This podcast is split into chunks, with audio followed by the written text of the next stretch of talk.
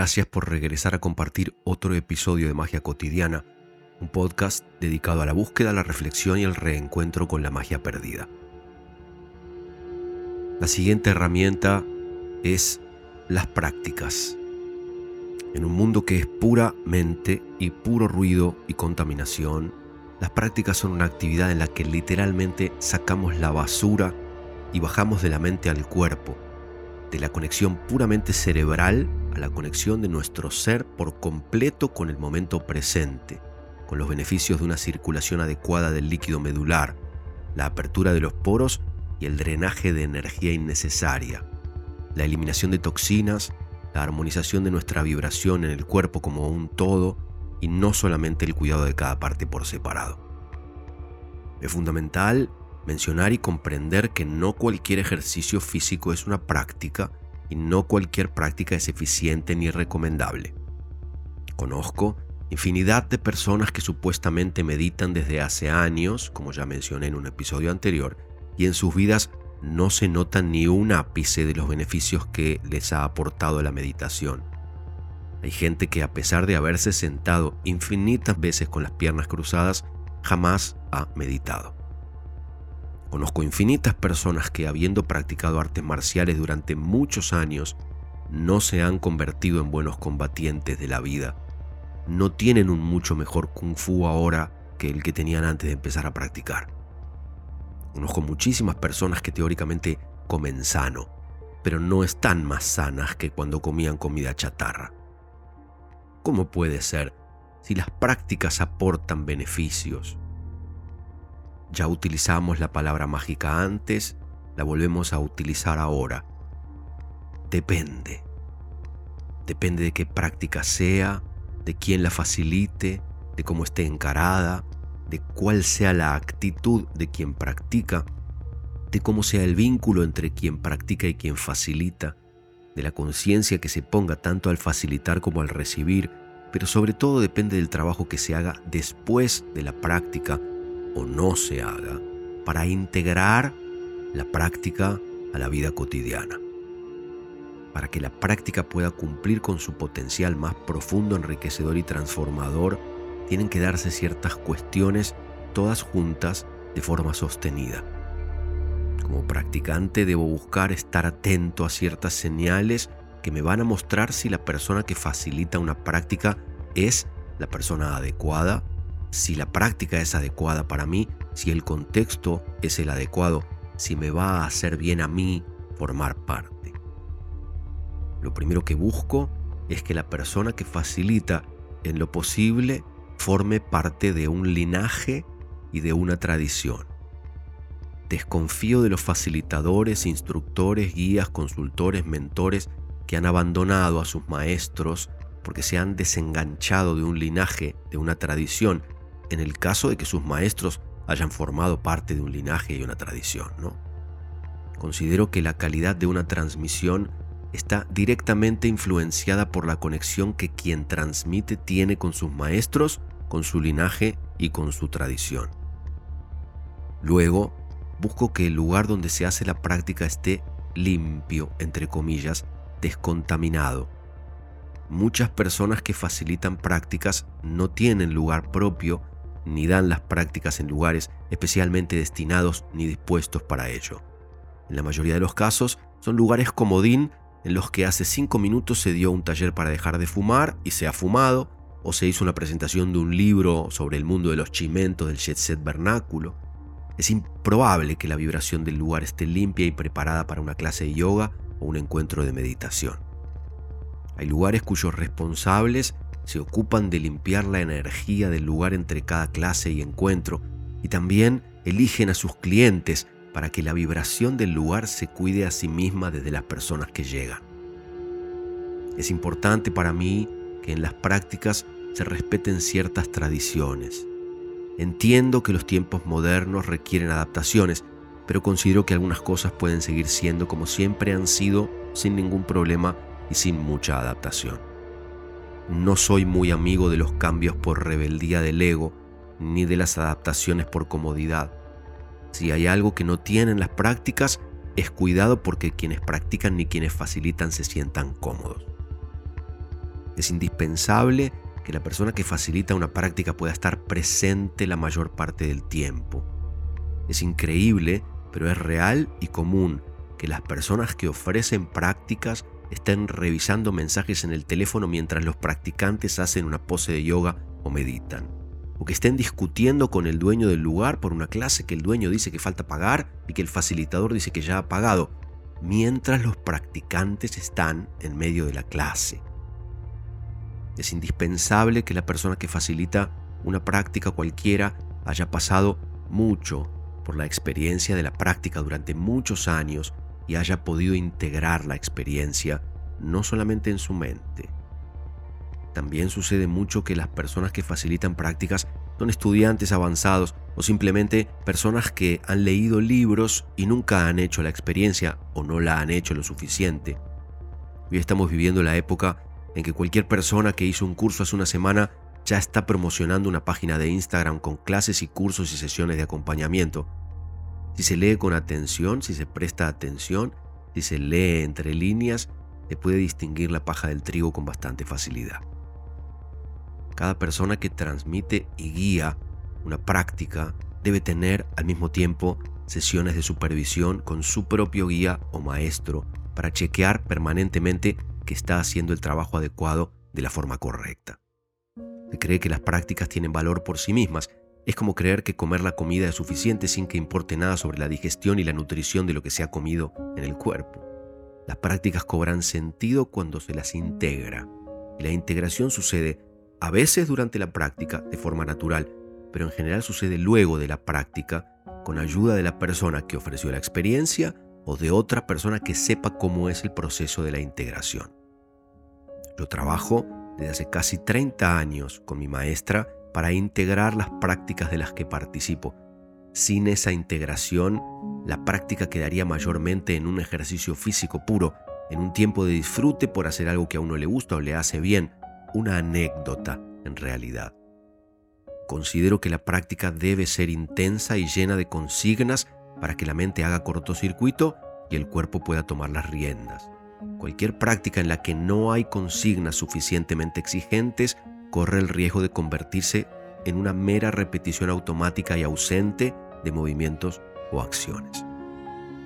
La práctica tiene que evolucionar. No puede ser un encuentro en el que cada vez se hace exactamente lo mismo de la misma forma, sino que tiene que representar un desafío casi permanente en el que uno descubre con cada encuentro nuevas cosas, nuevas preguntas, nuevas inquietudes, nuevos estímulos, nuevos desafíos, nuevas dificultades, nuevos límites, nuevos hallazgos. La tentación de instalarse en la comodidad de la repetición deshabitada está muy presente en cada práctica en el mundo en que vivimos, tanto para los practicantes como para los facilitadores. Y al mismo tiempo, se debe desconfiar de un facilitador que vive cambiando la práctica por gusto, por capricho o por una creencia equivocada sobre una necesidad, imaginada, para nada real, de ofrecer diversidad para evitar el aburrimiento de los practicantes. Las prácticas no necesariamente tienen que ser divertidas, o al menos no tienen por qué serlo siempre. Y sobre todo, no es necesario agregarles de forma antinatural una diversión que no producen por sí mismas. El aburrimiento es un escape, es una evitación de la dificultad de procesar información nueva o atravesar una dificultad o una limitación. Frente a la dificultad, anticipo que me va a incomodar o a doler lo que va a suceder a continuación, y entonces en lugar de avanzar, me desconecto, abandono, aludiendo al aburrimiento o el desinterés, y le echo la culpa al facilitador o a la práctica. Dentro de las cuestiones que considero indispensables, por último, la persona que facilita la práctica debe tener bien equilibrada su energía espiritual con la emocional y la física. Creo en la práctica que transmite directamente, es decir, desde la vibración de quien la facilita o la ofrece hasta la vibración de quien la lleva a cabo la recibe. Para que eso suceda, es necesario que quien facilita la práctica haya integrado la práctica y la haya hecho carne, pasado a su cotidiano, sea realmente parte de su vida y no solamente algo que hace de vez en cuando porque le conviene o le divierte o le soluciona un problema. No creo en las prácticas basadas en transmitir con palabras algo que no se ha integrado al cuerpo, considero que son prácticas superficiales y que carecen de verdad. Haz lo que yo digo, pero no lo que yo hago. Yo agregaría, haz lo que yo hago, pero no lo que yo soy. Y si bien los maestros son seres humanos y no santos, en general tienen que predicar con su ejemplo para que lo que transmiten sea real y pueda transformar la vida de otras personas. Mis prácticas son sasen, meditación zen, solo y en grupo con mi maestra. Yoga con mi maestra Daria cuando estoy en Tulum y ella también está en Tulum, solo cuando estoy en mi casa o bien con la práctica que Gabriela creó especialmente para mí o con una clase de gaia.com, que es un sitio web que se dedica especialmente a ofrecer clase de yoga de diferentes maestros y maestras. Practico Kung Fu, Tai Chi Chuan e I Chuan con mi maestro Darío. Me he formado en masajes tántricos con maestros y supervisora. Estudio cocina macrobiótica y practico la cocina macrobiótica desde hace más de 25 años con mis maestras y en mi casa en soledad. Salgo a caminar tan frecuentemente como puedo siguiendo ciertas consignas sobre la postura del cuerpo, el ritmo de la caminata, la respiración y los pensamientos. Una vida de práctica es una vida en la que se practica todo el tiempo, se tiene conciencia todo el tiempo. Mientras estoy diciendo estas palabras, grabando este podcast, me acomodo en diferentes momentos en la silla con la conciencia de chequear cómo está mi cuerpo, si estoy en la postura adecuada porque la había perdido, si me siento relajado, si tengo algunos músculos de mi cuerpo tensos. Estoy chequeando mi respiración, porque desde hace rato que había perdido el contacto con ella. Y tengo junto a mí un vaso de agua que me recuerdo ir tomando a cada rato. A mi alrededor está encendida mi lámpara de sal preferida, que es como un faro que miro cuando me pierdo en la escritura tengo encendido un incienso de sándalo cuyo aroma me hace sentir cuidado, contenido, abrazado, acompañado. En un rato empiezo un curso que es semanal y se va a convertir en una práctica muy pronto apenas pase el examen probatorio. En medio de esto, di hoy dos sesiones de coaching que son una práctica de la atención consciente, del foco, de la síntesis, de la articulación coherente de conocimientos y experiencias adquiridos Mañana en la mañana temprano voy a meditar con mi grupo de Sazen. Tengo cuatro sesiones de coaching durante el día, una clase de canto y al final del día una sesión de masajes. Así, la vida puede meterse a cambiarme algunos de esos planes, a entorpecerme algunas de las prácticas, pero no todas al mismo tiempo. Y en un día y medio, mi vida anda por carriles que yo diseñé y ese día y medio es un día en el que puedo cumplir con casi todas mis necesidades y deseos, hacer lo que me gusta, satisfacer mis deseos, ganar dinero, aprender, evolucionar, practicar, ayudar a otras personas, disfrutar. Claro que hay muchísimas cosas que no están como yo deseo que estén, pero eso es vivir. Te pregunto cuáles son tus prácticas. Te pregunto con qué frecuencia las incluyes en tu vida. Te pregunto qué significan para ti. Te pregunto qué prácticas no haces y por qué. ¿Qué cosas dejarías de hacer? ¿Qué cosas harías con más frecuencia y qué cosas harías con menos frecuencia? Revisa, por favor, tus prácticas. Revisa tu vínculo con las personas que las facilitan. Presta atención a cómo se manejan, a cómo transmiten, a cómo recibes cuando estás con esas personas. Lleva años encontrar un maestro o una maestra, un mentor, un coach, Debemos pasar por las manos de muchas personas que a lo mejor no son adecuadas para nosotros, para encontrar a las personas que sí lo son. No deberíamos tener miedo de cambiar, de abandonar una práctica si sentimos que no nos hacen todo lo bien que creemos que deberían hacernos, pero debemos tener cuidado de no caer en la trampa, de irnos de todas las prácticas, porque juzgamos que ninguna de ellas y ninguna de las personas que las facilitan son adecuadas para nosotros. Emprender el camino de una vida de práctica requiere de mucho coraje porque las prácticas mueven en nosotros cosas, en muchos casos venenos físicos, emocionales, cosas que estaban estancadas dentro de nuestros cuerpos, dentro de nuestros sistemas, que de repente empiezan a moverse y nos generan malestares, nos generan incomodidades, nos generan mareos.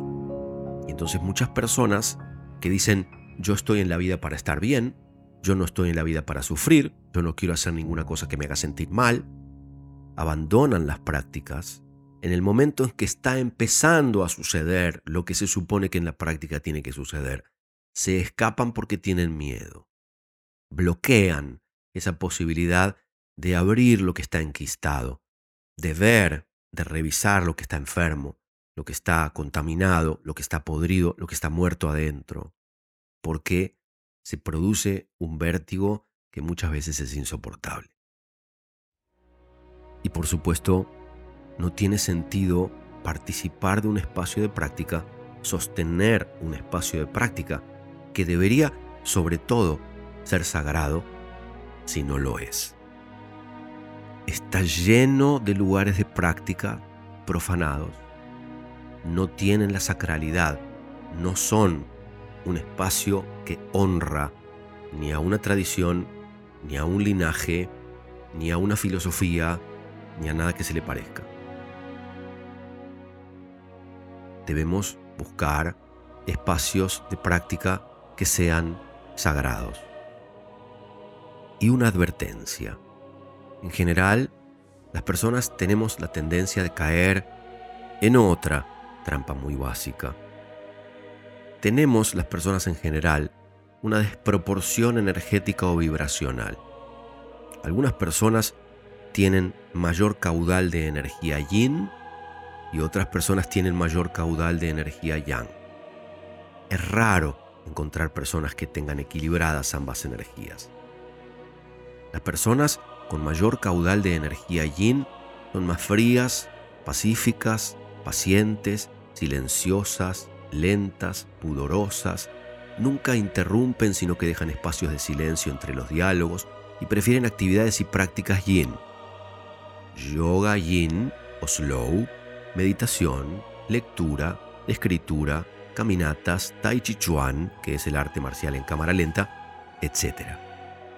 Las personas con mayor caudal de energía yang son más calientes, revoltosas, rebeldes, impacientes, hablan en voz bastante alta, tienen tendencia a gritar aunque no estén enojadas, son veloces, suelen interrumpir las conversaciones, son el centro de las reuniones, ocupan mucho espacio físico y prefieren las actividades yang. Boxeo, paracaidismo, motocross, picadas de autos, etc. Y es una trampa, decía, porque la búsqueda de la salud, en todos sus aspectos, es la búsqueda del equilibrio. Y el equilibrio está en el centro, nunca en los extremos. Por lo tanto, las personas con preponderancia de energía yin deberían hacer prácticas preponderantemente yang y viceversa. Pero las personas yin encuentran a las prácticas yang muy violentas y las personas yang encuentran a las prácticas yin muy aburridas, tediosas. Justamente, repelemos y rechazamos lo que más necesitamos. La limpieza también puede ser una práctica espiritual. Dicen los sabios que mientras limpio, me limpio. Claro que para que sea una práctica espiritual, debemos encararla con ese espíritu y ese objetivo, limpiarme por dentro mientras limpio cada rincón de mi espacio. Y entonces la tarea cumple un doble objetivo y la transformación que se produce es extraordinaria. Mientras limpio, me limpio. Por hoy, suficiente. Antes de despedirnos hoy, quisiera mencionar algo que me alegra tener para compartir. El lunes 24 de julio de este 2023 voy a estrenar en teatro un espectáculo 100% nuevo cuyo título es Azot será en la bellísima sala Pablo Picasso del Paseo de la Plaza, en el centro de la ciudad de Buenos Aires, en medio de las vacaciones de invierno. Repito, por las dudas, es una experiencia 100% nueva, es decir, nuevas historias, nuevas ilusiones, nueva música, nuevas emociones. Igual que todo lo que hago, el espectáculo es para toda la familia, aunque lo recomiendo a partir de los 10 años de edad que es cuando me parece que los niños y las niñas pueden empezar a comprender algunas de las cosas que suceden sobre el escenario. Pero los padres y las madres son quienes mejor saben qué necesitan y a dónde pueden llevar a sus hijos e hijas. Las entradas se venden en PlateaNet y el link directo está en mi página web y en mis plataformas y seguramente también en los detalles de este episodio. De todas formas, si ingresan a PlateaNet y escriben Jan Senson en el buscador, sale inmediatamente la info del espectáculo, que por ahora tiene a la venta tres funciones, lunes 24 de julio a las 21 horas, lunes 14 de agosto a las 20 horas, lunes 18 de septiembre a las 20 horas. Como este podcast se escucha en todo el mundo, por las dudas cuento que por ahora los planes son presentar este espectáculo exclusivamente en la ciudad de Buenos Aires y no hay por ahora conversaciones para llevarlo a otras ciudades ni países. Ojalá que en algún momento sí suceda.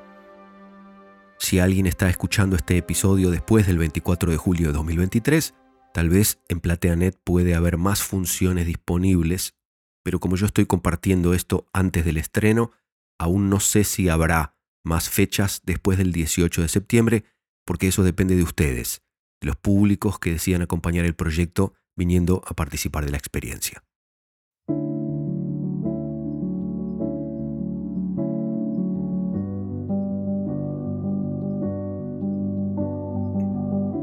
Nos encontramos otra vez dentro de muy poco, cuando sea el momento de compartir el próximo episodio. How do you know? If you've done everything right, is it the love you have at hand, or the kiss you kiss at night? How do you know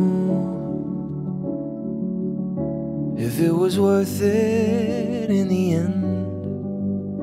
Did every second really count? Were there some you shouldn't spend on anything but anyone you love? Was this the life that you were dreaming of?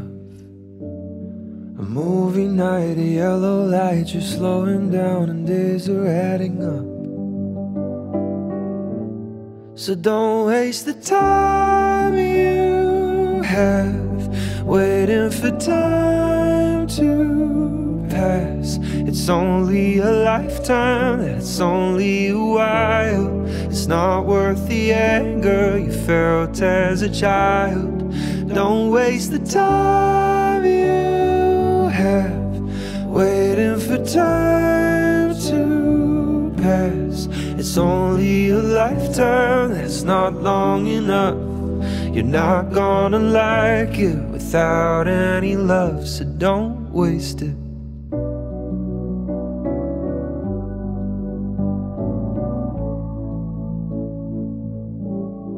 I'm unimpressed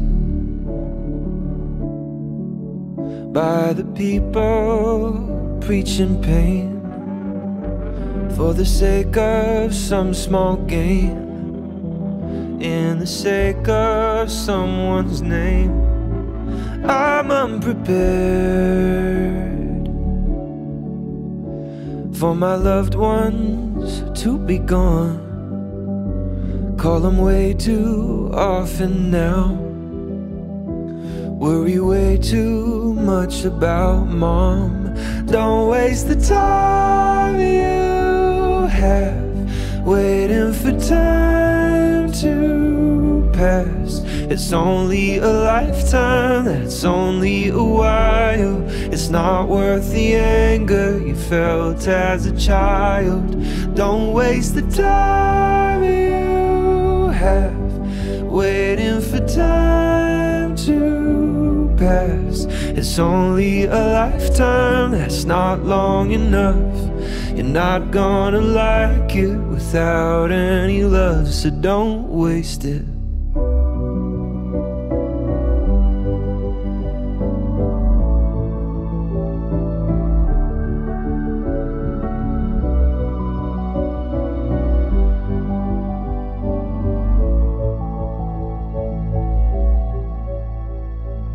Family and friends, and that's the truth.